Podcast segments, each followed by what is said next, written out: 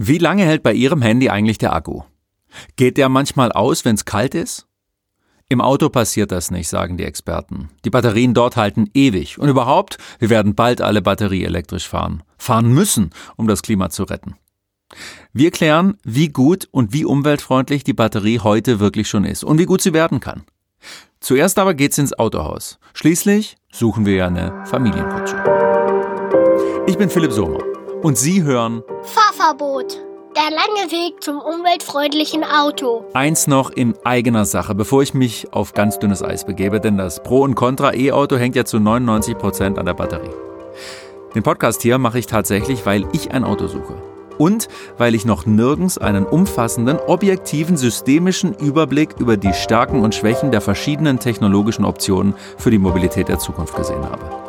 Und weil ich in Gesprächen immer wieder die Verunsicherung vieler Menschen bei dem Thema spüre weil das Thema so aufgeladen ist, weil sich viele ihre Position schön rechnen, weil so emotional gestritten wird, weil so viel Wirtschaftsinteressen dranhängen, mache ich das Ganze unabhängig. Ohne Bezahlung, ohne Sponsoring. Es soll niemand denken, hier wird Lobbyismus betrieben.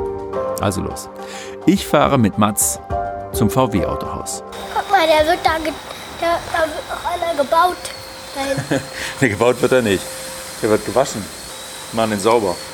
So. Kaufen wollen wir heute zwar noch kein Auto, aber ich will mich informieren. Und zwar vor allem über Plug-in-Hybridfahrzeuge. Denn das neue reine Elektroauto hier ist mir einen Tick zu klein für die Familie und hätte auch logistische Herausforderungen. Das Stromauto von VW hat, hat das viel Strom im Tank oder wenig? Die haben ja keinen Tank, die haben ja eine Batterie, weißt du? Das ist die Frage, wie groß die Batterie ist. Man könnte ungefähr bis zum Opi fahren. Also bis zum Bodensee. Bisschen weiter kommt man schon, aber nicht viel. Zurück kommt man nicht mehr. Also Plug-in. Die hatte mir ja Peter Gutzmann ins Herz gelegt, als Ersatz für meinen Euro 5 Diesel. Die Hersteller werben damit Verbrauchswerten für Kombis von 1,5 Litern auf 100 Kilometer und damit natürlich auch deutlich reduzierten CO2-Emissionen. Verstehe ich ehrlich nicht ganz. Denn die Batterie bei dem Plug-in, den ich mir angeschaut hatte, hat ja nur eine Kapazität von 66 Kilometern als Ergänzung zum Benzinmotor. Bernhard Schäufele, der Autohauschef, bringt Licht ins Dunkel. Sie können ja mit diesem Auto von Ihrem Wohnsitz die 66 Kilometer ja. voll ausnutzen. Ja. Müssen natürlich immer wieder voll laden. Ne? Mhm. Also noch bleiben, noch bleiben noch gezielt 34 Kilometer. Ach, so 100. So wird das gerechnet. So, und wenn Sie jetzt umrechnet, gehen wir, gehen wir mal einfach den Schnitt an ja. von 5 Liter Verbrauch. Ja. Normale Fahrweise, gemischte Fahrweise, was ohne weiteres möglich ist. Muss natürlich dazu sagen, es sind immer Werksangaben die mittlerweile einigermaßen schon stimmen ja. müssen. So, wenn ich jetzt äh, diese 34 Kilometer nehme, dann kommen Sie auf 1,5, 1,6. Bernhard Schäufele zeigt mir alle Möglichkeiten auf und er berät mich sehr ehrlich.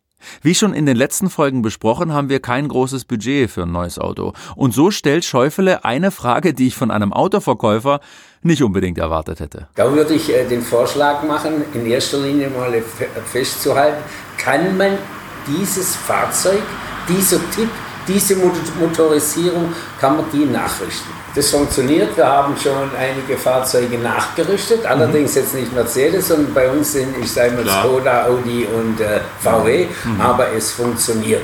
Okay. Und in diese Richtung haben Sie eine Stützung von 3000 Euro maximal. Schäufele empfiehlt eine Nachrüstung, also den Einbau eines zusätzlichen Katalysators samt AdBlue-System. Falls das bei meinem Auto ginge, könnte so der Stickstoffausstoß bei meinem Diesel um 90 Prozent gesenkt werden. Das Fahrverbot wäre erstmal umgangen. Die Autoindustrie und der Verkehrsminister verschmähen diese Lösung. Ich lasse jetzt mal prüfen, ob mein Auto nachgerüstet werden kann. Für Schäufele wäre das eine Lösung, um Zeit zu gewinnen. Das würde ich mir gezielt äh, überlegen, Herr Sommer. Mhm. Äh, Wenn es ja geht, würde ich das empfehlen. Okay. Weil bis dieses Fahrzeug dann normal auf Wiedersehen sagt, dann ist die Elektromobilität weiter. Ja. Ah, auch mit den Akkus. Bloß eins kann ich Ihnen jetzt schon sagen. Meine Einstellungen, da liege ich bestimmt und sagen auch äh, Forscher, Wissenschaftler und Fachexperten, was Kfz anbetrifft, der Verbrenner wird nie sterben die Akkus. Und da sind wir schon mitten im Thema. Ich fahre zur Uni Stuttgart und treffe dort Professor Michael Buchmeiser. Er forscht unter anderem an neuartigen Magnesium-Schwefel-Batterien, hat aber gleich mal eine ernüchternde Nachricht. Die Umweltbilanz von Batterien und damit der Elektromobilität ist deutlich schlechter, als man gemeinhin annimmt. Wenn wir von Elektromobilität reden, dann müssen wir eigentlich äh, hergehen und äh, das Lifecycle Assessment machen. Also heißt Generierung des Fahrzeugs, Generierung der Batterien, Generierung, wenn man will, auch der Infrastruktur, die dafür notwendig ist. Das heißt, wenn man sich jetzt vor Augen führt oder als Beispiel nimmt, Benzin- oder Dieselbetriebenes Fahrzeug mit einer gewissen Fahrleistung, sagen wir mal 200.000 oder 250.000 Kilometer, die CO2-Bilanz dort ansieht, und sich dann ein batteriebetriebenes Fahrzeug ansieht, auch wieder über den gesamten Lebenszyklus bis zum Rezyklieren hin, und den äh, EU-Mix beim Strom zugrunde legt, dann stellt man fest, dass man weniger als 20 Prozent CO2 spart auf die gesamte Lebensdauer. Auf die gesamte Lebensdauer zwischen einem klassischen Verbrenner, genau. Benziner oder Diesel, zu einem genau. Elektromobil. 20 Prozent. Genau. Und wenn man jetzt weiß, dass der Verkehr ungefähr zu 20 Prozent in Summe für den CO2-Ausstoß in Deutschland verantwortlich ist, dann heißt es nichts anderes, als dass wenn ich jetzt sämtliche Fahrzeuge, privaten Bereich, aber auch Lkw-Verkehr auf Batterie umstelle und mir da mal Gedanken machen muss, wo die Materialien dafür eigentlich herkommen. Aber nehmen wir mal an, wir kriegen das hin in Deutschland. Dann würde ich insgesamt ungefähr maximal 4% des CO2-Ausstoßes in Deutschland einsparen. Das ist dann nur Deutschland und damit werden wir wahrscheinlich die Welt nicht retten. Das Bundesumweltministerium hat Mitte November eine Statistik veröffentlicht, die beim Vergleich der CO2-Emissionen über die Lebensdauer eines Kompaktwagens bei Diesel- und E-Autos auf ähnliche Werte kommt wie Buchmeiser. Bei Benzinern allerdings ist der Nachteil zum E-Auto in dieser Statistik höher als 20 Prozent. In Zukunftsmodellen wird der Vorteil des E-Autos dann immer größer. Zu den verschiedenen Studien mit teilweise völlig entgegengesetzten Ergebnissen kommen wir in der nächsten Folge. Die Kernfrage aber zur Umweltbilanz von E-Autos, woher kommt der Strom? Zum einen bei der Herstellung der Batterie, zum anderen natürlich im Betrieb. Je mehr erneuerbare Energien in Zukunft eingesetzt werden, desto besser wird die Umweltbilanz des E-Autos. Die andere Frage ist, haben wir überhaupt genug Rohstoffe für all die Batterien, die wir bald brauchen? Die bestehende Technologie, die verwendet wird, ist Lithium-Ionen-Batterientechnologie. Die war bis dato sehr kobaltlastig mit all bekannten Problemen des Kobalts bis hin zu Problemen der Kinderarbeit und so weiter, die damit verbunden ist in der Herstellung oder Gewinnung dieser Rohstoffe. Alternativmaterialien haben nicht die Energiedichten, die es uns erlauben werden, überhaupt in dem Ausmaß Verbrenner zu ersetzen, vor allem im Lkw-Bereich dann, so wie uns das vorschwebt.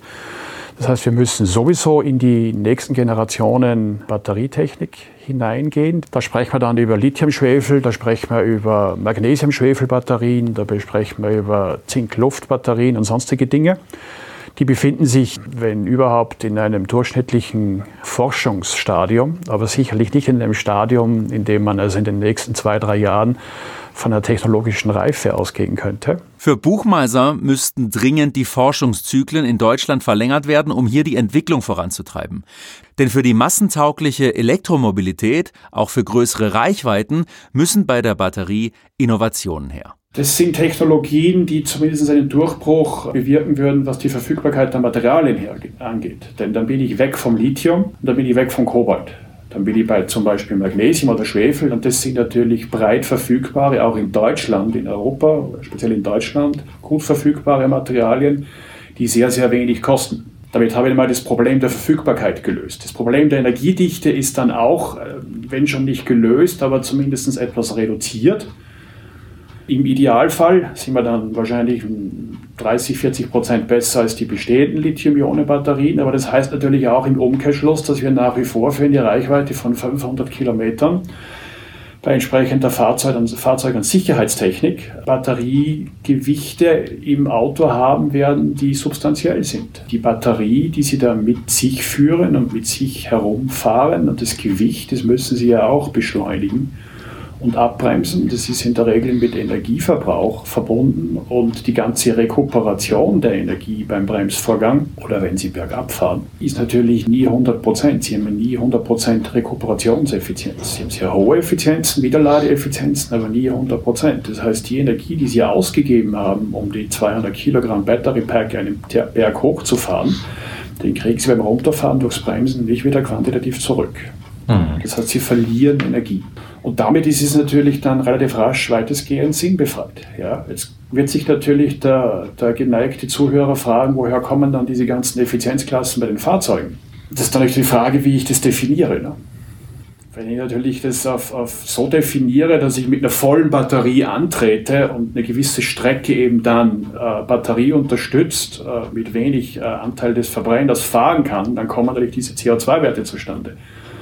Die treffen dann unter Umständen auch zu für jemanden, der mit so einem Fahrzeug nur kurz zum Einkaufen fährt ein paar Kilometer hin und zurück, der kann das alles mit Batterie machen, ja, und dann zu Hause lädt. Aber die Frage ist natürlich, wie viele Leute in einer Großstadt haben, verfügen über die Flächen an Photovoltaik und über die Mengen an, an, an regenerativer Energie, um, um privat in den Tiefgaragen oder an der Straße parkend ihre Fahrzeuge zu laden. Das ist ja nur ein geringer Anteil. Das heißt, denen nützt der Plugin nichts und damit transportieren die nur zusätzliches Gewicht mit sich. Und wenn ich natürlich äh, mit meinem Plugin lange pendeln müsste oder wenn ich in Urlaub fahre mit meinem Plugin, dann ist natürlich nichts mit 1, irgendwas Litern auf 100 äh, Kilometern, sondern dann reden wir schon über 4, 5. Nö, wenn Sie von hier nach Sylt fahren, die 1000 Kilometer, dann fahren Sie die ersten 30, 40, 50 Kilometer mit Ihrem Plugin und dann ist das Ding leer. Und die letzten 150 Kilometer äh, transportieren Sie 100, 150, 200 Kilo leere Batterie mit sich die durchaus sehr positive Eigenschaften hat äh, für das Motormanagement. Kurzstreckenbetrieb oder im Stadtbetrieb äh, mit, mit Stop and Go, mit diesen Vorgängen, wo der Motor abschaltet und dann wieder sich zuschaltet. Das kann die Batterie sehr positiv unterstützen, auch was die Abgasproblematik und so weiter betrifft. Das ist ganz klar, aber, aber vom energetischen her, vom CO2-Ausstoß her gewinnen sie hier nichts, sondern sie verlieren eher, weil sie zusätzliches Gewicht transportieren. Es ist an der Stelle klar zu machen, dass es jetzt hier nicht die Botschaft sein soll, äh, Batterietechnik oder Elektromobilität ist eine schlechte Sache. Ah, das ist eine tolle Sache, aber man muss, glaube ich, auch äh, sich von allen Seiten her ehrlich machen und sagen, was Batterietechnik und was Elektromobilität zu leisten vermag, heute zu äh, leisten vermag, wenn es gut läuft, in zehn Jahren zu leisten vermag und wo die Limitationen sind und was definitiv nicht stattfinden wird. Ja? Und da konstatiere ich zumindest für mich persönlich vielerorts massives äh, Neudeutsch Overselling. Also wo, wo man glaubt, hier die Welt retten zu können. Das wird nicht stattfinden. Vor allem mit der Kritik am Plugin ist Buchmeiser nicht allein. Ähnliches war zuletzt auch im Spiegel und anderen Medien nachzulesen. Mehr dazu in meinem Newsletter und auf der Webseite. Die Links dazu finden Sie in der Podcast-Beschreibung. Eins muss man verstehen. Alles, was Sie hier hören, sind Meinungen der Experten. Die beruhen auf Studien und Berechnungen, aber eben auch auf persönlicher Überzeugung und der Deutung verschiedener Zahlen und auch Zukunftsszenarien. Und Zukunft ist das Stichwort. Futuristisch wird's gleich. Ich rufe Holger Gritzka an. Der hat vor Jahren versucht, die Solarindustrie in Deutschland zu beleben. Jetzt will er die Batterie besser machen. Er ist Technikchef bei Blackstone und mit seiner Firma will er bald Batterien drucken mit 3D-Druck. Wie das funktioniert, hat er mir erklärt. Eine Batterie ist auf Schichten aufgebaut. Ja, also da gibt's eine Kathode und dann gibt's halt einen Separator und dann gibt's eine Anode und das wiederholt sich, bis dann halt die Batterie irgendwie fertig ist. Das Ganze muss man natürlich noch mit Elektrolyt umfüllen und irgendwo einpacken. So. Dadurch, dass diese Schichten notwendig sind, ist es natürlich prädestiniert, sowas auch zu drucken. Das, was wir machen, ist erstmal, sage ich mal, ganz simpel. Wir drucken Batterieelektroden zunächst und können damit wunderbar üben, wie man eine Elektrode, ob Anode oder Kathode, so druckt, dass sie dann auch als Batterie funktioniert. Weil das ist nicht ganz einfach, aber das ist, sage ich mal, eigentlich unser Kern und unser Kern-Know-how. Der Vorteil des Druckens besteht einfach darin, dass ich die Elektroden dicker herstellen kann. Und das wirkt ganz einfach, dass ich eine höhere Energiedichte habe. Ich habe im gleichen Bauvolumen mehr Aktivmaterial und weniger Passivmaterial und kann in dem gleichen Volumen und mehr oder weniger auch mit dem gleichen Gewicht einfach mehr Energie speichern. Kann man das beziffern? Das sind 20 Prozent, die wir damit erreichen. Und das ist äh, schon nicht wenig. Und das unabhängig von dem eingesetzten Kathoden- oder Anodenmaterial. Diese Erfahrung und diese Kompetenz des Druckens, die können wir dann natürlich maßgeblich auch einsetzen, um Festkörper Batteriezellen herzustellen. Das wäre langfristig das Ziel. Absolut. Da wir jetzt aber auch nicht ewig warten wollen, bis man soweit ist, haben wir selber angefangen, entsprechende erste Muster von gedruckten Festkörper-Batteriezellen auch herzustellen. Da sind wir dabei. Gritzkas Firma hat gerade in Sachsen einen Standort eröffnet und will im nächsten Sommer mit der Vorserienproduktion starten von gedruckten Lithium-Ionen-Batterien. Es geht darum zu beweisen, dass die Technik wirklich funktioniert. Ein Einsatz in Autos ist noch weit weg. Die Reichweitenverbesserung also noch Zukunftsmusik. Aber das ist für meinen nächsten Gast völlig egal. Dr. Simon Engelke ist erst 29, hat an der Elite-Uni in Cambridge Lithium-Ionen-Batterien erforscht, schon bei der UN-Klimakonferenz gesprochen und vor einigen Monaten in München die Firma Battery Associates gegründet. Eine Netzwerk- und Beratungsplattform für Batterieentwickler. Energiedichte ist für mich nicht das große Thema.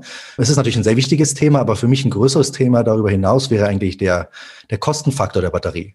Äh, weil wir haben gesehen in den letzten zehn Jahren, ja, wie das von über 1000 Dollar pro Kilowattstunde als auf 100, glaube 30 hat gerade Bloomberg wieder rausgebracht ist. Und Tesla hat ja gesagt, sie wollen auf 50 Dollar runter. Und ähm, wenn ich jetzt zum Beispiel nach einem E-Auto schauen würde, würde mich persönlich, glaube ich, gerade eher der Kostenfaktor reizen, als ähm, ob ich damit irgendwie 50 Kilometer mehr oder weniger fahren kann. Und zum anderen wissen wir ja, dass die meisten ähm, Autonutzer ihre Autos sehr kürzere Strecken nehmen, die über unter, sag ich mal, 300 Kilometer liegen, was ja eigentlich fast jetzt jedes Elektroauto auch hinbekommt. Kurze Strecken, Stadtverkehr geht am Elektroauto natürlich kein Weg vorbei. Ich ja. suche Familienkutsche. Ich will natürlich ab und zu auch mal in den Urlaub fahren. Ist die Batterie für die Langstrecke auch die Lösung? Also ich würde sagen, wieder auf jeden Fall. Darüber hinaus muss man überlegen, wie oft ist das jetzt im Jahr? Und dann gibt es, sage ich mal, jetzt verschiedene Möglichkeiten, ja, also die auch technologisch jetzt schon so angesetzt werden. Ich sage jetzt mal drei, die ich ganz interessant finde. Es gibt ein spannendes Startup, ich muss gleich gestehen, gerade ich weiß gar nicht mehr, wo das war. Es war, glaube ich, in Skandinavien, ähm, wo die ähm, zum Beispiel, das sind so aufladbare Straßen. Ne? Das ist ja so ein altes Konzept, kennt man ja schon, den Traum der Solarstraße und die Sachen. Aber da gibt es ja mittlerweile schon echte Prototypen und auch echte Visionen, echte Unternehmen, die das vorantreiben wo es Sinn macht. Dann zweites wäre ähm, Battery Swapping. Da kennen wir diese Better Place noch irgendwie. Ähm, da war ein bisschen tragisch damals, dass es alles nicht geklappt hat. Aber ich kann Ihnen zum Beispiel auch sagen, da gibt es natürlich jetzt ganz tolle neue Unternehmen, die das schon machen.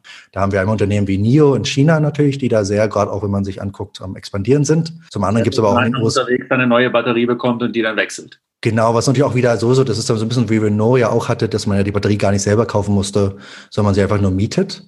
Und das ist natürlich was, was man ähm, ich glaube, auch wieder in unsere Share Economy total hineingeht. Ja, also jetzt, wo man sagt, okay, vielleicht habe ich Angst um die Batterien, der Batterie ist ein großer Kostenfaktor. Jetzt miete ich sie eigentlich nur. Ich mache als Service, ne? ich habe diese Reichweite. Genau, und dann gibt es natürlich auch was ein Cooles, was ich auch schon selber dran über Nacht überlegt hatte und es gab es auch schon wieder und es gibt es wieder. Das sind so kleine Anhänger fürs Elektroauto, die einfach eine Batterie auf Rädern sind. Okay. Du musst dir ja wirklich vorstellen, dann kann man einfach auf die Autobahn fahren und dann auf die erste größere Raststätte. Und natürlich, und dann holt man sich einfach so ein Ding ran. Ja? Da fährt man an so ein Ding und das ist einfach an die Kupplung rangehangen und einfach eine Batterie und dann lädt die halt äh, mit wie so ein Battery Charger. Also wie alle Menschen jetzt früher mal, weil die Hände noch nicht toll genug waren, irgendwie so einen Lader brauchten.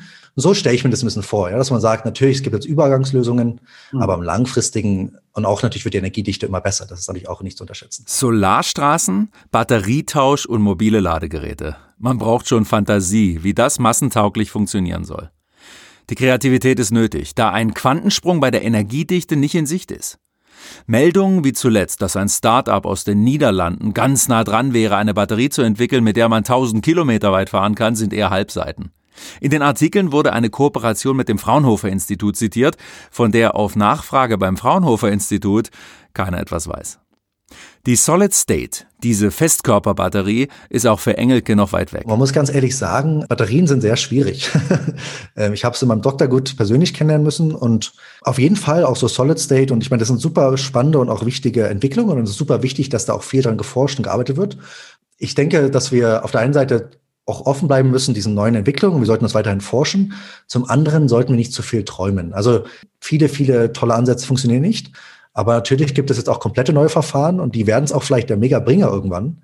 Aber das wird dann wahrscheinlich ganz schön viel Zeit brauchen. Für Engelke steht trotzdem fest, die Entscheidung über die Technologie der Zukunft ist gefallen. Die Batterie für ihn das Beste, für das Klima und auch für die Umwelt. Wir nennen sie ja Lithium-Ionen-Batterie. Ja. Das Spannende ist, was auch viele Leute gar nicht wissen, glaube ich, dass in der Lithium-Ionen-Batterie haben wir ungefähr so drei Prozent Lithium. Nur mal so, ist natürlich ein sehr leichtes Material auch wieder, aber einfach generell ist da nicht so viel Lithium drin. Eigentlich, man könnte sie besser Nickelbatterie oder so bei den neuen nennen. Auf der ganzen Welt gibt es Lithium. Kobalt gibt es ein bisschen schwieriger. Deswegen versuchen wir gerade Kobalt raus zu wegzukommen. Sind wir ziemlich nah dran. Wir haben ungefähr fünf Prozent jetzt, zehn Prozent verschiedene. Wir haben aber bei 33 Prozent angefangen. Ähm, und es gibt Batterien ganz ohne. Und wenn die Reichweite nicht so ein großes Thema ist, dann kann man jetzt schon mit LFP ganz ohne Kobalt agieren. Und Nickel Manganese, das kriegen wir auch hin. Elektroautos ist eine tolle Plattform auch, ja. Das ist jetzt nicht nur ein Austausch nur vom Motor oder irgendwie vom, vom Verbrenner.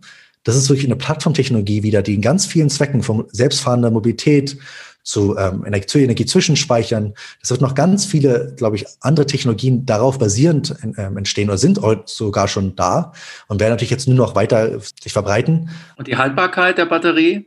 Ja, das ist, das ist super auch Thema wieder. Das ist, ich glaube, da muss man auch wieder eine Sache verstehen, ist, wenn man ein Handy, Handy hat, da hat man so eine Batteriezelle drin oder so ein paar, ja. Man möchte die ist 100% geladen, und das ist das Schlimmste für Batterie. Also eine Batterie ist sehr, sehr glücklich, wenn das Lithium so im Zwischenstadium ist, wenn es nicht extrem ist. Aber wenn es extrem ist, dann werden die, also ist der Extremzustand für eine Batterie ist ein 100 Prozent oder fast bei Null zu sein. Also Null darf es sowieso nicht sein, dann ganz schlimm. Aber ein Elektroauto, wie gesagt, ein Elektroauto hat jetzt eine Reichweite, sagen wir mal, von 300 Kilometer. Ja? Der normale Kunde wird wahrscheinlich nicht mehr damit am Stück mal als 50 Kilometer, 100 in sagen wir mal 80 Prozent der Fälle fahren. Keine Ahnung. Was das aber bedeutet, das Auto kann super intelligent sein. Es kann einfach ganz entspannt immer die Zellen ein bisschen rumschieben, sagen, okay, jetzt nehmen wir mal diese Zellen ein bisschen in diese, laden wir eure Zellen nur, nur 20 Prozent runter und die, also gibt es ja Battery Management System, BMS, ja, das ist einfach, ist eine ganz andere Hausnummer. Wenn jetzt ein Elektroauto so dumm, sage ich mal, so dumm eine Batterie wäre wie ein Handy, dann klar würde es kaputt gehen. Aber ähm, tut's ja nicht und deswegen können die einfach für ewig fahren. Dann hätten wir das auch geklärt. Die Akkus halten also lang, aber es passt nicht genug Energie rein für große Reichweiten. Und gerade bei großen Autos muss man pro 100 Kilometer Reichweite etwa 100 Kilogramm Batterie mitschleppen. Das Thema ist so wichtig, darüber müssen wir nochmal reden.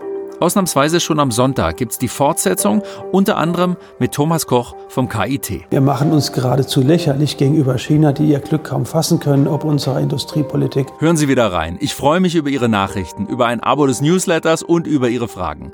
Sonntag geht's weiter auf dem langen Weg zum umweltfreundlichen Auto.